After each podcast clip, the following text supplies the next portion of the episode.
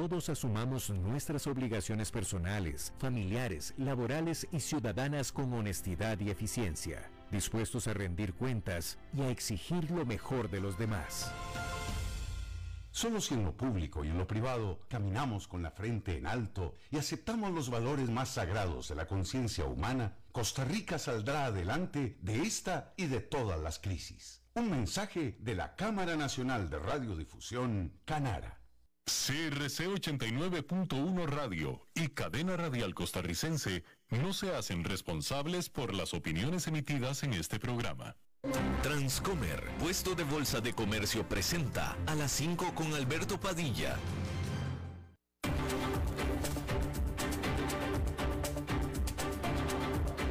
Inicia a las 5 con Alberto Padilla un programa diseñado con el objetivo de llevarte diariamente un tema de actualidad, acompañado siempre de reconocidos editorialistas. De lunes a viernes a las 5 de la tarde por CRC 89.1 Radio. A las 5 con Alberto Padilla.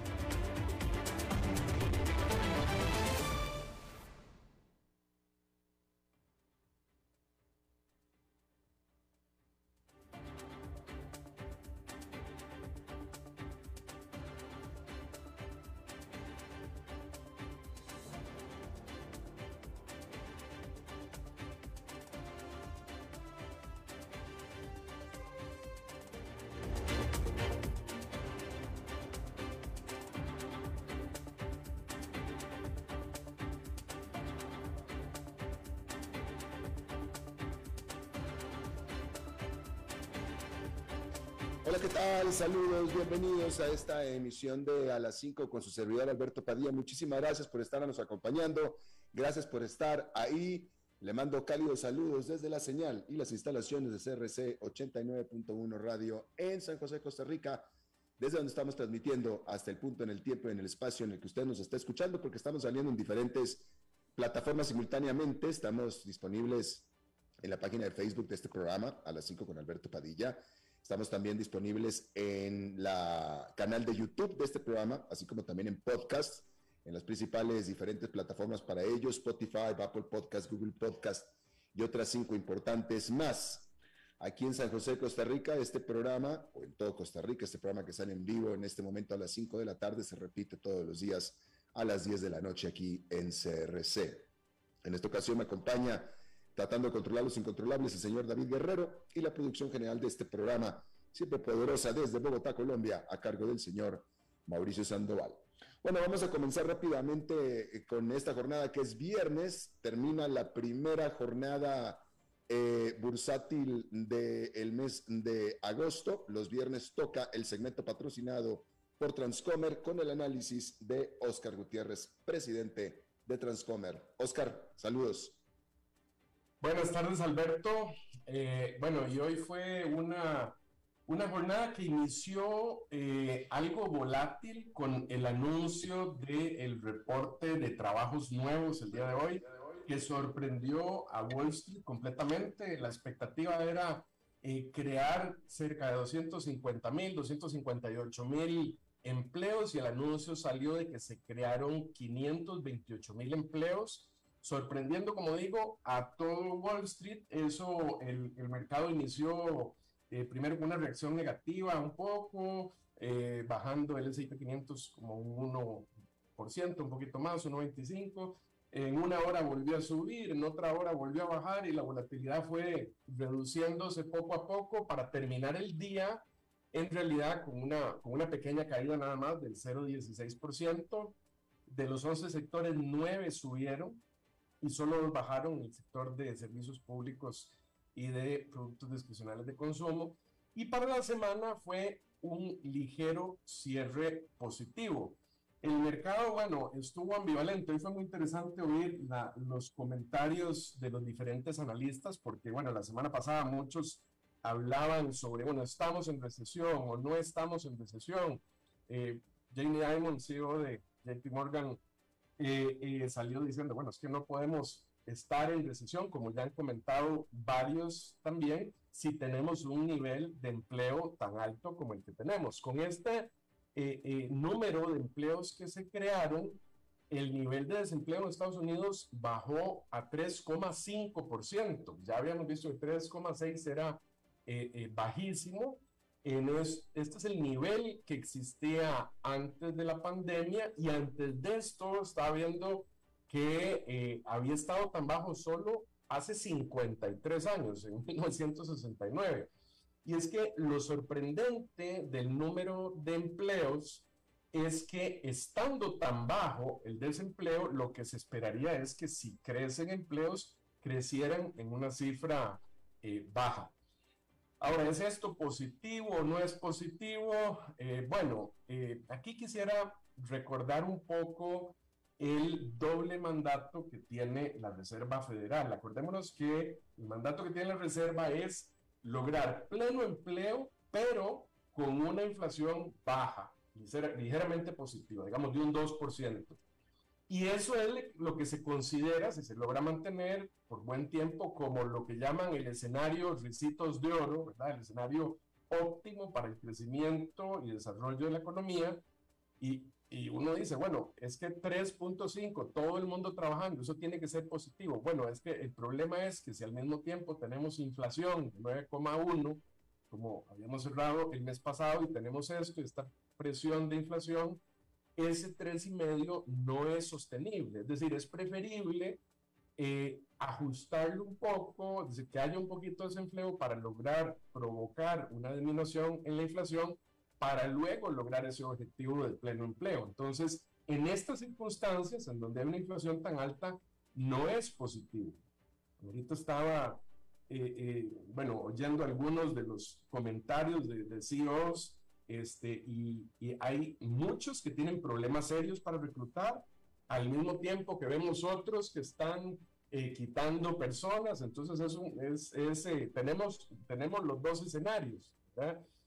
Yo, como te decía, eh, siento que hasta que no haya un consenso en esto, no veo un, un mercado sostenido positivo de nuevo. Yo sigo, sigo, sigo un poco escéptico eh, esto se da, eh, eh, digamos, como antesala a la próxima subida de tasas de interés. Te recuerdo que la semana pasada que hablamos, las apuestas de la próxima subida de tasas de interés estaban favoreciendo un siguiente incremento de solo 50 puntos base, el 70% de las apuestas decían eso, y solo el 30% decían que el siguiente aumento sería de 75 puntos base. Recordemos que la próxima reunión es hasta septiembre. En agosto, este mes, no hay. Luego de este anuncio, cambiaron las expectativas, porque al ver que la, la, eh, el desempleo es tan bajo, esto continúa presionando la inflación y las apuestas se dieron vuelta. Hace media hora estaba revisando y se dieron exactamente vuelta. El 29,5% ahora eh, eh, está eh, diciendo que será de 50 puntos base y el 70,5% diciendo que será de 75. Y bueno, sería, me parece, el tercer, la tercera reunión en que se hacen aumentos de 75 y esto pareciera que, que, que va a continuar. Esto a mí me dice también, Alberto, que el tema de la inflación no se va a resolver tan, rápido. Yo estuve oyendo a algunos analistas eh, discutiendo y decir, bueno, es que sí se podría resolver rápido porque han bajado este, eh, algunas materias primas, ha bajado el petróleo, hay que ver eso cómo repercute, pero el, esta presión en, un desempleo tan alto, acordémonos de lo que se llama la curva de Phillips, que es que cuando el desempleo está muy bajo, perdón, este, presiona, presiona mucho la inflación. Y este mes también, entre las cifras está que los salarios aumentaron en un medio por ciento. Y ese medio por ciento se esperaba un 0,3% de aumento de salarios. Esto tomándolo hace un año es de 5,2% de aumento eh, y es a un ritmo de, de 6% anual. Entonces, este, esto continúa creando una presión en inflación. Pues tenemos ahí algunas cifras encontradas, los salarios empujando la inflación, si algunos commodities eh, bajan, este, puede eh, eh, reducirse un poco la inflación, pero ahora no oí un solo analista el día de hoy diciendo que esperaba un aumento de medio punto. Todos los que vi, como te digo, las apuestas, el 70% de que sube 75%, y todos los analistas diciendo, bueno, puede ser que no tengamos recesión en este momento, pero en el tanto persista eh, la inflación muy alta, eh, sigue existiendo el riesgo de recesión hacia adelante. Definitivamente que sí, eh, Oscar. Este, y, de, y de nuevo, eh, efectivamente nadie se esperaba esta, este comportamiento del mercado eh, laboral eh, y definitivamente, aunque el resto, aunque la economía en general se está desacelerando, todavía hay elementos muy importantes, como por ejemplo el empleo o el trabajo, con fortaleza todavía. esta, esta economía está dando señales mixtas. Sí, así es. Y es que eh, la única manera, bueno, y son las herramientas que tiene la Reserva Federal es, es aplacar la demanda, ¿verdad? O sea, tienen que apagar la demanda, porque mientras la demanda continúe fuerte, esa presión eh, va a seguir hacia arriba. Y es que todavía hay eh, más números, más número de empleos que se están creando este, que los eh, puestos que se están llenando. Es decir, existe, existe esa demanda y, la, la, función de la Reserva Federal es aplacar esa demanda y la manera es precisamente subiendo las tasas, las tasas de interés para, para bajar esa demanda y lograr que se baje esa presión, esa presión de inflación. Eh, bueno, esto, esto termina afectando al final el mercado. Eh, recordemos que, por ejemplo, un si baja esa demanda, que es lo que se prevé que va a pasar, pero, pero han subido, por ejemplo, los salarios a este nivel, eso va a provocar, por ejemplo, que los, los resultados de las empresas se reduzcan, ¿verdad? Que no logren, que no logren trasladar, por ejemplo, ese, ese costo incremental al reducirse la demanda y eso, y eso provoca que eh, no puede haber una expectativa muy alta de crecimiento en los precios de las acciones, en múltiplos altos, como veíamos eh, antes, eh, a finales del año pasado. Entonces yo por eso preveo y sostengo lo que he venido diciendo las últimas semanas, que todavía no se puede prever eh, un aumento en el mercado.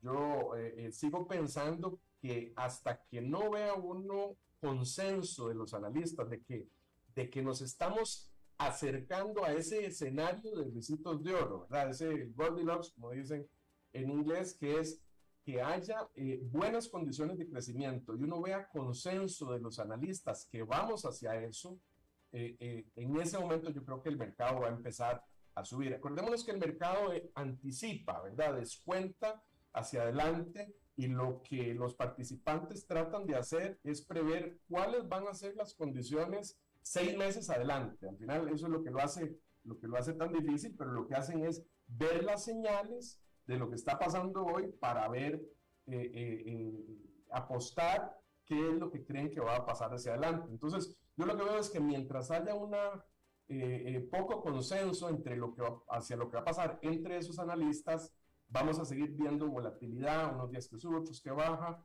La tendencia general ha sido un poco hacia la baja. Se logró superar la tendencia de resistencia que decíamos, pero ahí estamos, ¿verdad? Quedamos prácticamente tablas esta semana con la semana pasada. Claro. En general el mercado está subiendo, ¿no? Sí, hoy subió un poquito, ¿verdad? Llevamos eh, varias semanas de que ha estado subiendo. Yo te decía que estaba, me parece que solo en 41, eh, 4.150, el SIP está arribita a ese nivel de, de, resistencia, pero podría seguir subiendo o podría devolverse. La semana entrante, el miércoles, tenemos el anuncio de inflación del mes de julio, ¿verdad? Eso va a ser muy importante. Va, a ser muy importante.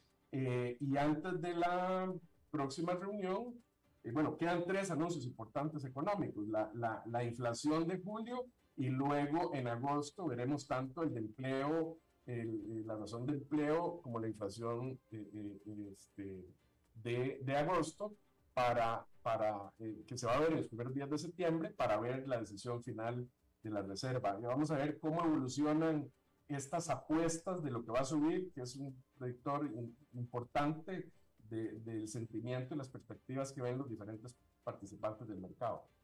Claro, y ahora vamos a ver efectivamente ese reporte de la inflación, Oscar, porque eh, en un dato totalmente empírico, casual y circunstancial, hace unos 40 minutos estaba hablando yo con una amiga en Estados Unidos y ella me comentaba de cuánto, cuánto mucho, no me dio la cantidad, pero que sensiblemente había caído el precio de la gasolina en la bomba. Eh, eh, y, bueno, eso es por un lado. Así es que vamos a ver. Eh, y efectivamente, o sea, lo que sí sé es que el petróleo ha estado cayendo precisamente por temores de recesión. El petróleo ha estado cayendo y ya se está reflejando en la bomba en Estados Unidos. Y esto va a tener, eventualmente, no sé qué tan que tanto tiempo, pero va a tener un efecto constante y sonante sobre la inflación y eso va a tener que tener un efecto sobre eh, lo que podamos esperar de la Reserva Federal, ¿no?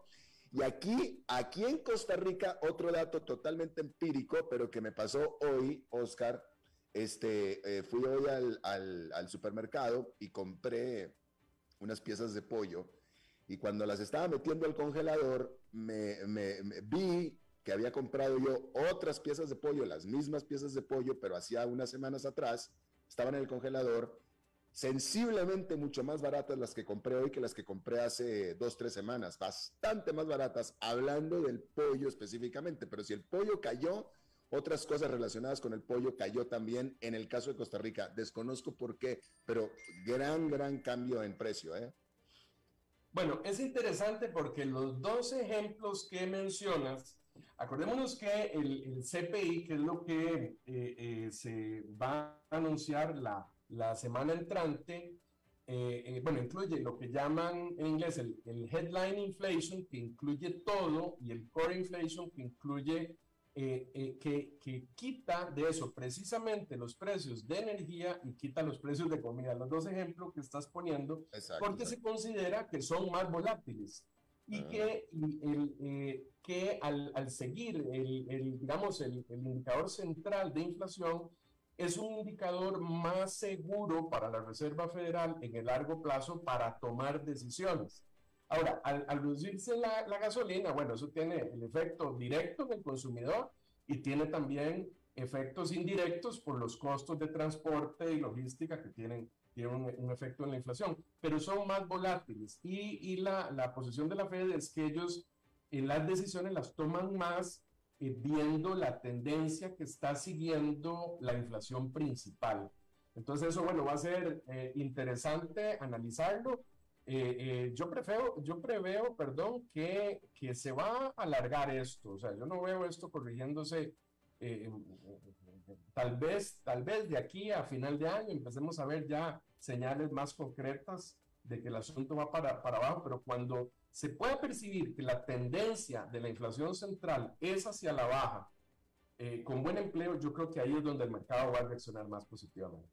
Definitivamente. Eh, eh, y bueno, sí, es que he estado, esto estoy reflexionando de nuevo en, en la sorpresa que dio el, el, el, el, mercado laboral. O sea, es que la economía de Estados Unidos sigue fuerte, sigue, sigue, sigue fuerte.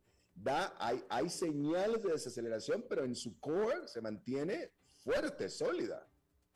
Sí, eh, eh, estaba viendo que desde abril del 2020, Alberto, se han incrementado 22 millones de trabajos. O sea, ya se recuperó completamente el nivel que existía eh, antes de la pandemia.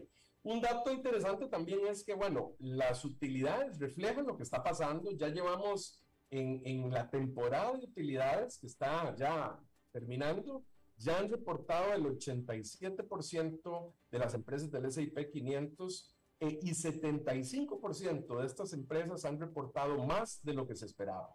Entonces, esos son también, también señales positivas. Pero acordémonos que estos efectos son retardados. Vamos a ver si, si ahora estas, eh, eh, la inflación, si no, las empresas que no logren trasladar esos márgenes eh, en sus productos finales van a ver disminuidas esas utilidades y eso puede, eso hay que esperar a ver cómo sucede. Vamos a tener que esperarnos por lo menos un trimestre más para tener más seguridad en esto. Definitivamente, pero sí es interesante que mientras, efectivamente, como lo has establecido, mientras la economía de Estados Unidos se mantiene fuerte, cosa que en principio es positivo, eso alimenta la inflación, cosa que es negativa. Sí. Es una ironía, pero así es. Así es, así es la cosa, exactamente. Bueno, Oscar Gutiérrez de Transcomer, te agradezco muchísimo como cada viernes. Bueno, encantado de estar en tu programa. Muchas gracias. Gracias, Oscar. Vamos a hacer una pausa y regresamos con más.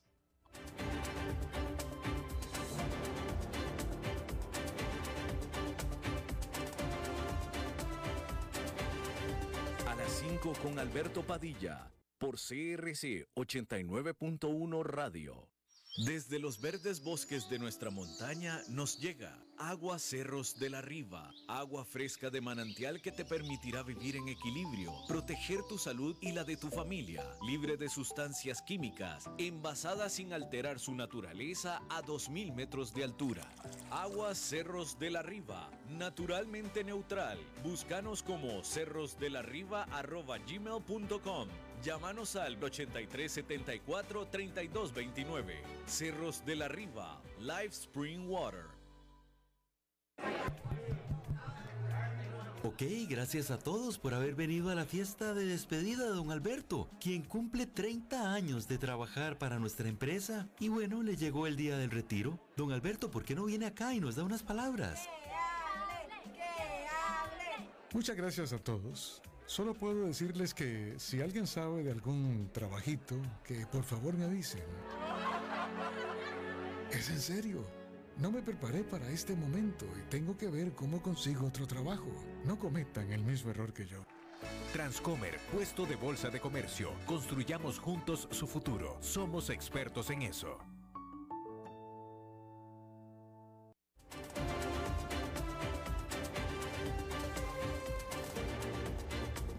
Seguimos escuchando a las 5 con Alberto Padilla. Muchas gracias por continuar con nosotros. Bueno, como cada viernes también vamos a hablar de estrategia empresarial con Humberto Saldívar. Humberto. ¿Qué tal, Alberto? ¿Cómo estás? Bien, gracias. Adelante. Eh, mira, el día de hoy te voy a hablar de eh, situaciones que me han sucedido con empresas familiares que deciden contratar a altos ejecutivos de empresas inter o transnacionales.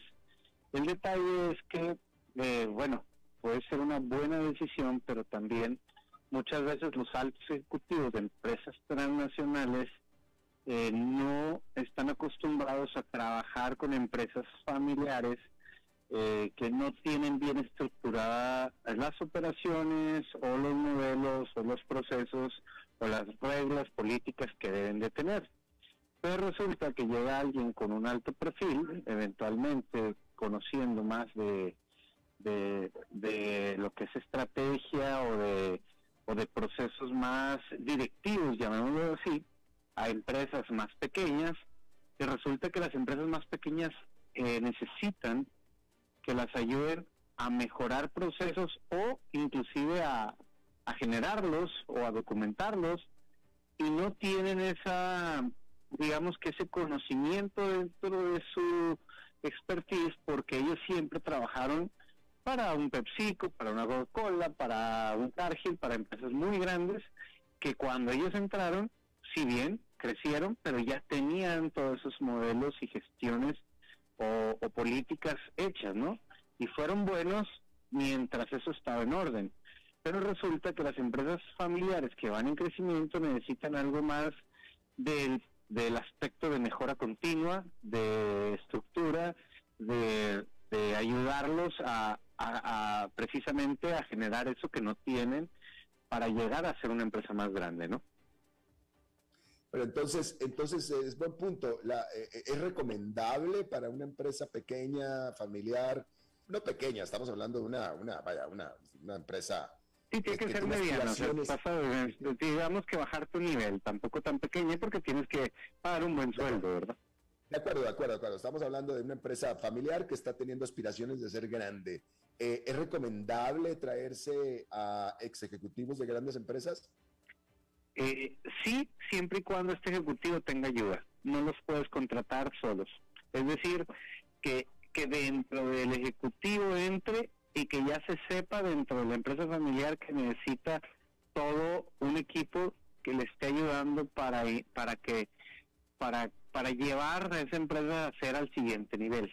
Porque si tú crees que esa persona solo, sola o solo, como sea, lo va a hacer eh, eh, solo porque tiene la experiencia de trabajar en una de las mejores empresas, más bien se va a frustrar, porque no lo va a lograr eh, de manera independiente, o sea, necesitas también aquel equipo que la esté apoyando y que le o que lo esté apoyando para llegar a, a tener más control y más orden dentro de la organización, ¿no? Oye, al final es que lo dejen trabajar, que lo dejen hacer las cosas que él sabe hacer, ¿no? Para eso lo traen. Sí, sí, sí, también sucede que normalmente las empresas familiares siempre eh, las decisiones las toma el, el, dueño o el director general o la, el CEO eh, y no dejan trabajar a las personas eh, y estás contratando un alto ejecutivo para, para precisamente tomar decisiones y resulta que no, que las decisiones que él toma siempre tienen que ser sub, o super, super digamos que, que revisadas por el por el director general no o sea entonces para qué contratas a alguien que, es ejecutivo que toma buenas decisiones que tiene toda la experiencia del mundo para eso no eh, entonces sí sí lo tienes que dejar trabajar y lo tienes que dejar tomar decisiones. Definitivamente es una de las bases pero la otra es eh, en base a qué tomo decisiones. El problema es que normalmente las empresas en crecimiento no tienen todos los indicadores, los modelos de gestión, los procesos para tomar decisiones en base a datos, en base a evidencia, sino que casi que te tienes que meter a fondo. Y ahí es donde de repente si no le das tú la visibilidad a esa persona que tiene la experiencia de tomar buenas decisiones, pues entonces vas a fallar y estás pagando algo muy caro por algo que no este no te va a dar, pero no porque esa persona no sea buena, porque tú no estás llevando la estrategia correcta para gradualmente llegar a ser esa esa empresa que haga la diferencia a nivel transnacional.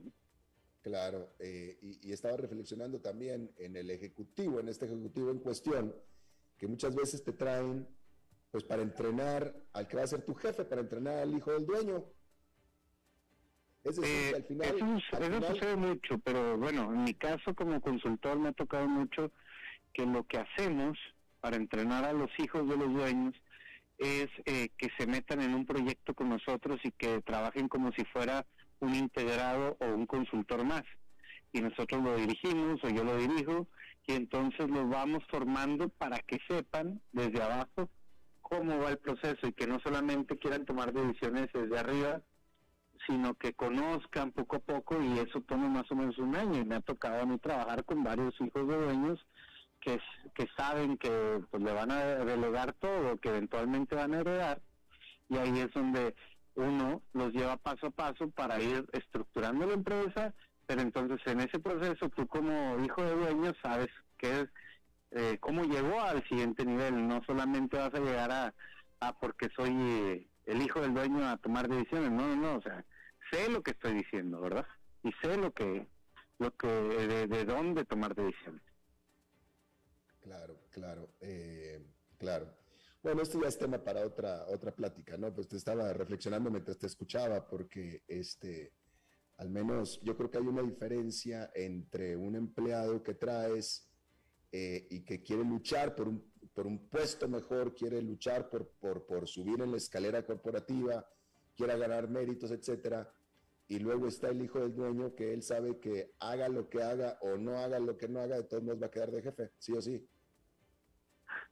Bueno, eso es para otra plática. ¿Por qué? Porque pues de ahí son decisiones estratégicas que tú debes tomar y bueno, normalmente si eres eh, hijo del dueño y tú quieres dejar un legado y que esa empresa trascienda, pues tú tienes que evaluar también a tu hijo y, primero lo formas y si es bueno bien y si no tú mismo verdad prefieres como te dije en algún momento dejas una junta directiva dejas un CEO pero a él no lo haces eh, operador ni ni tomador de decisiones simplemente lo haces un heredero de algo que va a funcionar por sí solo pero eso es otra cosa ese es otro tema también Humberto Saldívar muchísimas gracias gracias a ti Hasta el próximo Buen fin de semana. Hasta luego. Bye. Igualmente para ti también. Bueno, eso es todo lo que tenemos por esta emisión de A las 5 con su servidor Alberto Padilla. Muchísimas gracias por habernos acompañado.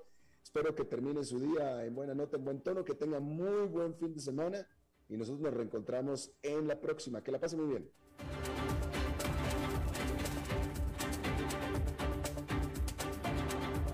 Concluye a las 5 con Alberto Padilla